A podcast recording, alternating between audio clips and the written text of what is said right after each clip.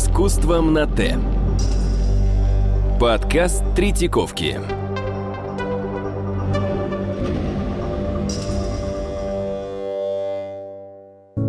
Добрый день, я Татьяна Юденкова. Я расскажу вам о музее Павла и Сергея Третьяковых, об экспозиции прежде всего. Я являюсь куратором этой экспозиции, научным руководителем этого проекта.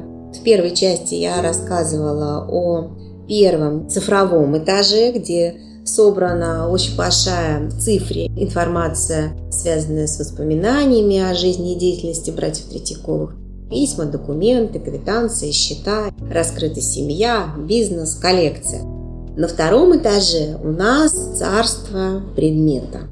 Мы попытались восстановить именно, поскольку я уже говорила вот в первой части, что у нас не было никаких документов, на что мы могли бы опираться, поэтому немножко мы пофантазировали. Но наши фантазии все базируются на том, что известно о жизни братьев Третьяковых в их зрелый период. Мы попытались представить, как могла бы выглядеть их кабинеты, комнаты, в которых они работали, и получилось вот такое мемориальное пространство. Все равно мы его называем мемориальным пространством, потому что именно на втором этаже у нас сосредоточены все те предметы, которые остались от братьев Третьяковых, которые непосредственно им принадлежали, которыми они пользовались. Это мебель, декоративно-прикладное искусство. И, конечно же, коллекция, прежде всего живописная и скульптурная. Поскольку графику сложно экспонировать, то мы решили графику особенно не задействовать.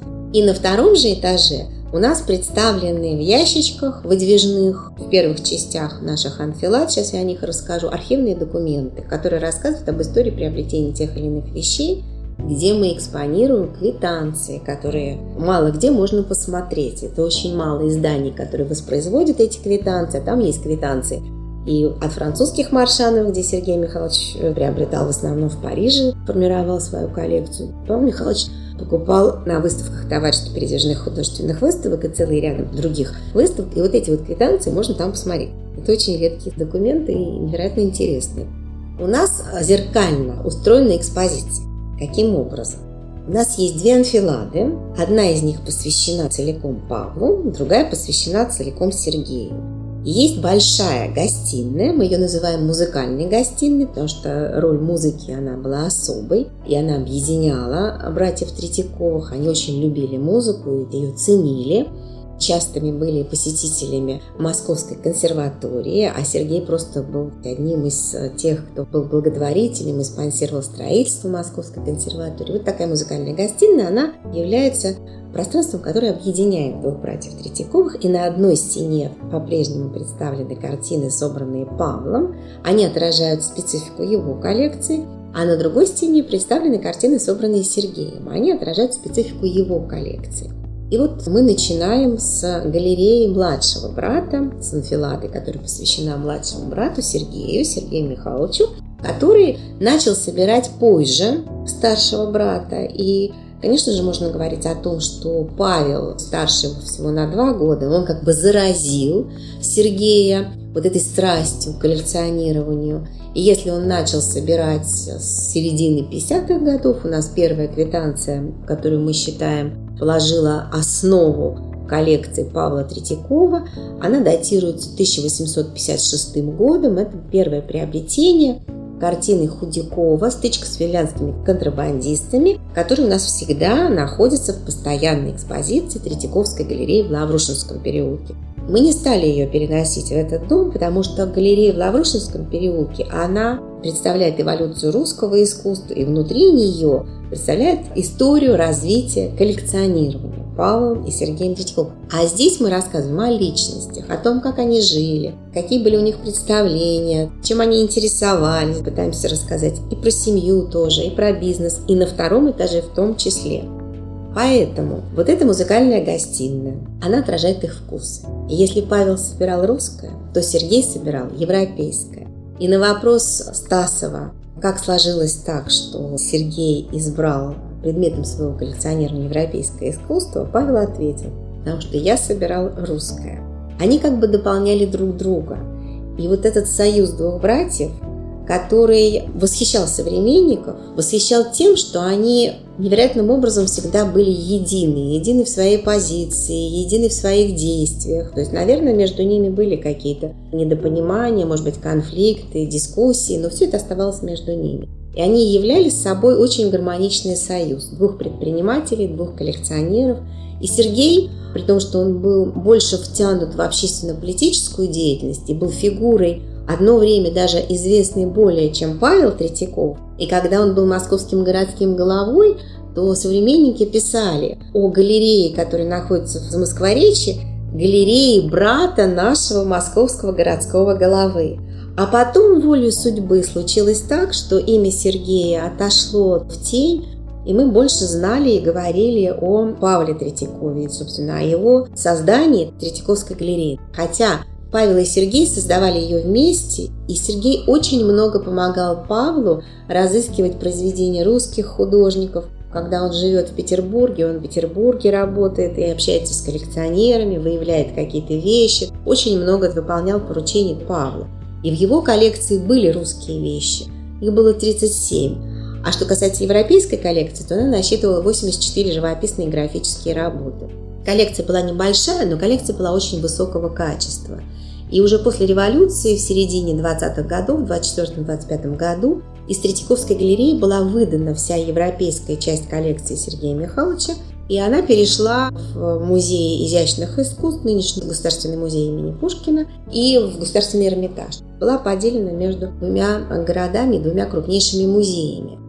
Сегодня Государственный музей изобразительных искусств имени Пушкина предоставил нам очень большую коллекцию Барбизонской школы, которая отражает собирательские интересы, собирательские вкусы, пристрастия Сергея Михайловича. Мы им очень благодарны за это. И таким образом у нас получилась возможность противопоставить один тип коллекционера другому типу коллекционера. Если Сергей был человеком более светским, он часто бывал в Европе, коллекционировал в Европе, его круг общения был Алексей Петрович Боголюбов, пейзажист, который большую часть жизни тоже прожил в Европе, дворянского происхождения. Сергей общался и покупал работы вот Барбизонской школы у Ивана Сергеевича Тургенева. И Тургенев в какой-то момент был ему невероятно благодарен, потому что когда Тургенев оказался в финансовом кризисе, то именно Сергей его выручил и за большие деньги купил одну из работ Руссо, которую мы тоже экспонируем. Называется она «В лесу Фонтенбло», а в каталоге или в описи Сергея Михайловича Третьякова она значилась как Тургеневская. То есть для него это тоже был такой очень важный момент принадлежности вещи от Ивана Сергеевича Тургенева.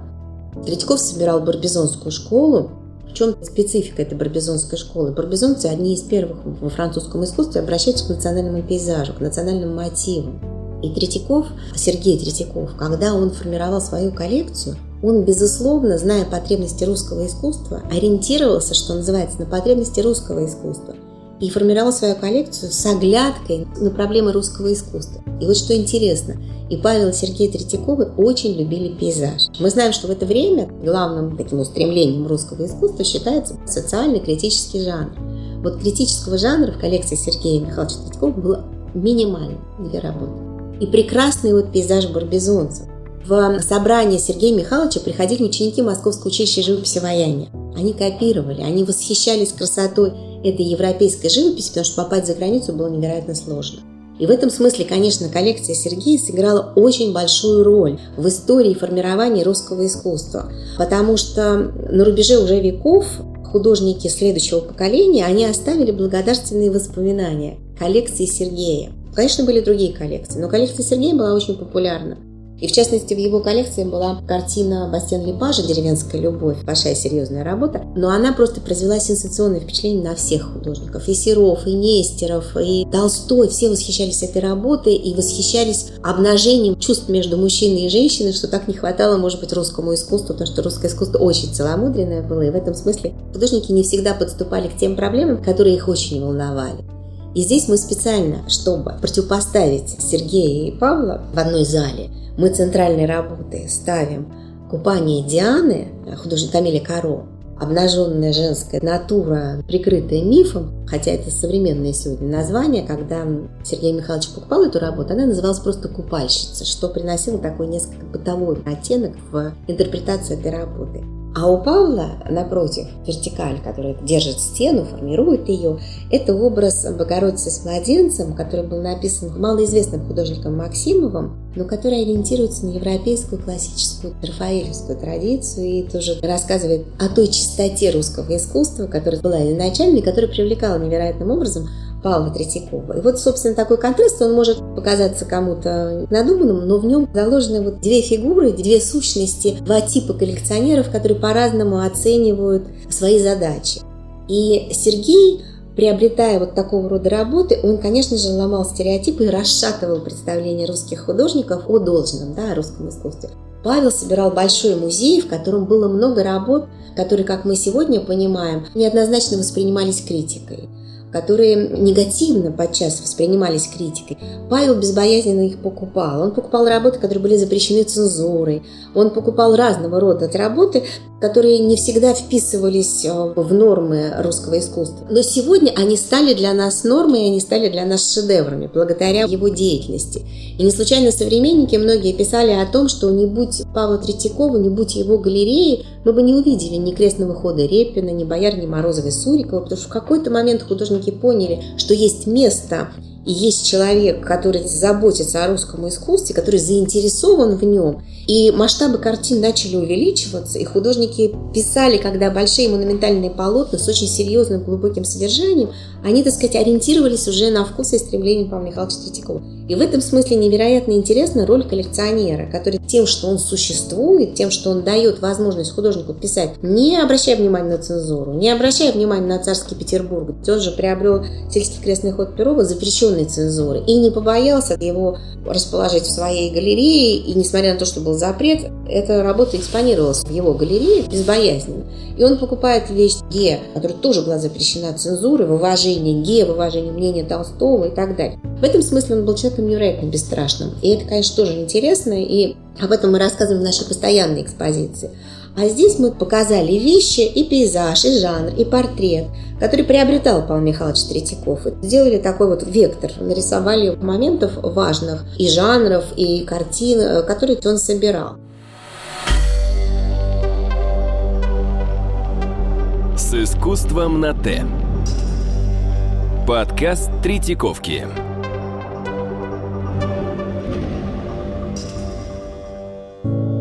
И что нам еще позволила эта экспозиция небольшая, камерная, посвященная истории коллекционирования? Она позволила нам рассказать еще и об ошибках коллекционеров. Это тоже очень интересно. Мы, например, поместили портрет, который в свое время Третьяков купил как портрет Левицкого, портрет Державина, для, формируя свою портретную галерею выдающихся деятелей русской нации.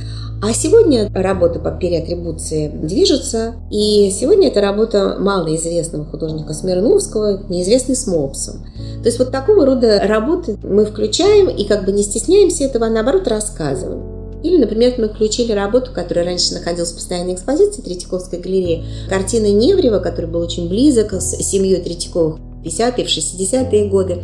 Картина «Воспитанница», которая воспроизводит интерьер жилых комнат Павла Третьякова. Это тоже интересно и позволяет рассказывать о том, какими были эти жилые пространства. Но в доме в Лаврушинском переулке, конечно же, я уже говорила о том, что об этом доме у нас ничего практически не известно. И такая же история зеркальная с галереей, которая представляет Сергея Третьякова в его кабинете – а я уже говорила о том, что у нас есть две анфилады, которые включают кабинеты. В кабинетах обязательно присутствуют письменные столы, благо они сохранились. И эти письменные столы мы населили предметами. Мы знаем, что у Павла Третьякова была любимая деревянная лошадка скульптора Клод. Она стояла у него на столе. Мы на стол разместили какие-то документы, чернильницы, еще что-то там, что у нас сохранилось. Также картины, естественно, присутствуют, рамы, например, в кабинете Павла Третьякова, потому что мы говорим о том, и мы знаем по воспоминаниям, что он занимался реставрацией. Но также в наших вот этих анфиладах присутствуют предметы, окрашенные в серый нейтральный цвет. Это те предметы, которые не принадлежали братьям Третьяковым, но они нам необходимы для воссоздания некой атмосферы нашей экспозиции. И поэтому в кабинете у Павла Михайловича Третьякова который отвечал за финансовую сторону своего бизнеса, лежат счеты. Они старые, антикварные 19 века, но они окрашены в такой вот серый цвет. Это не музейный экспонат. Или, например, у нас не сохранились киоты, в которых мы расположили иконы. Вот эти киоты тоже окрашены в светло-серый тон. И что тоже еще интересно, мне бы хотелось дополнительно ответить, у нас очень красивые обои, которые украшают эти кабинеты. Они разные. Эти обои сделаны специально по нашему индивидуальному заказу по эскизам зятя Третьяковых Александра Каминского, который был архитектором и строил для братьев Третьяковых. И мы нашли альбомы, которые хранятся в ГЕМе. И на них размещается как раз наша экспозиция из картин, которые украшают кабинеты. У Сергея Михайловича на столе стоят две тонарские статуэтки терракотовые. Он их купил, вероятнее всего, на Всемирной выставке в Париже, когда они были очень популярны. И когда развелось очень много на рынке мошенников, которые торговали этими подделками. И сейчас сотрудники Государственного музея изобразительных искусств имени Пушкина, которым принадлежат эти статуэтки, установили, что это подделки. Существовал рынок, это интересная, очень отдельная тема. Но опять же мы их экспонируем, показывая, что да, коллекционеры ошибались, да, так сказать, их обманывали. Но большая часть, конечно, подлинных вещей, вещей очень высокого качества и высокого уровня. И в кабинете Сергея это тоже барбизон. Потом у нас, возможно, будут какие-то замены, так сказать, мы будем менять, потому что помимо барбизонской школы Сергей Михайлович собирал еще салонное искусство французское, тоже очень интересная тема отдельная. У нас также в анфиладе Сергея Михайловича есть кабинет Московского городского головы, где мы рассказываем о тех проектах, которые при нем были реализованы. И в частности, в 1880 году состоялись пушкинские торжества, на которых был открыт памятник Папе Пушкину, памятник Александру Сергеевичу Пушкину, который воздвигнут в Москве на Тверской площади. Сергей Михайлович, как московский городской глава, имел к этому непосредственное отношение. Поэтому проект скульптуры Пушкина стоит в его кабинете. В небольшом вот этом кабинете городского головы рассказывается и об этом событии. Также Сергей Михайлович имел отношение к русско-турецкой войне. Он начал сбор денег на создание и строительство храма, посвященного павшим русским воинам в Болгарии, в районе Шипки. там фотография этого храма. О многих его проектах можно рассказать вот на этих фотографических панно, которые имеются. Каждый из этих анфилат открывается портретом Павла, исполненным Репиным, и портретом Сергея, исполненным Серова. И там находятся архивные документы и некие кураторские тексты на стенах, которые рассказывают об их таких заслугах официальных. А дальше мы двигаемся в кабинет и уже считываем информацию из предметов об этих людях. И чтобы я еще добавила, что Павел Михайлович Третьяков, он был очень счастлив в своей семье. И мы позволили себе на окрашенном в серый цвет столике представить венчальный платок Веры Николаевны и детские игрушки. Это рассказывает, имеет вот такой посыл о любви его к детям и об очень нежных отношениях с женой. Потому что каждое письмо его, они всегда переписывались, когда находились в разлуке, и он начинал словами «Голубушка моя Верушка». И вот совершенно разные грани характера, личности мы пытались отразить через те предметы, которые мы внедрили в эту экспозицию, и каждый предмет – его нахождение в музее Третьяковых, он, несомненно, оправдан. Поэтому я всех приглашаю посетить нашу экспозицию, погрузиться в нее. У нас есть изи путеводитель электронный, можно войти в QR-код и прослушать какую-то информацию и получить еще больше информации, чем то, что я сумела и успела рассказать в этом интервью. Спасибо вам большое.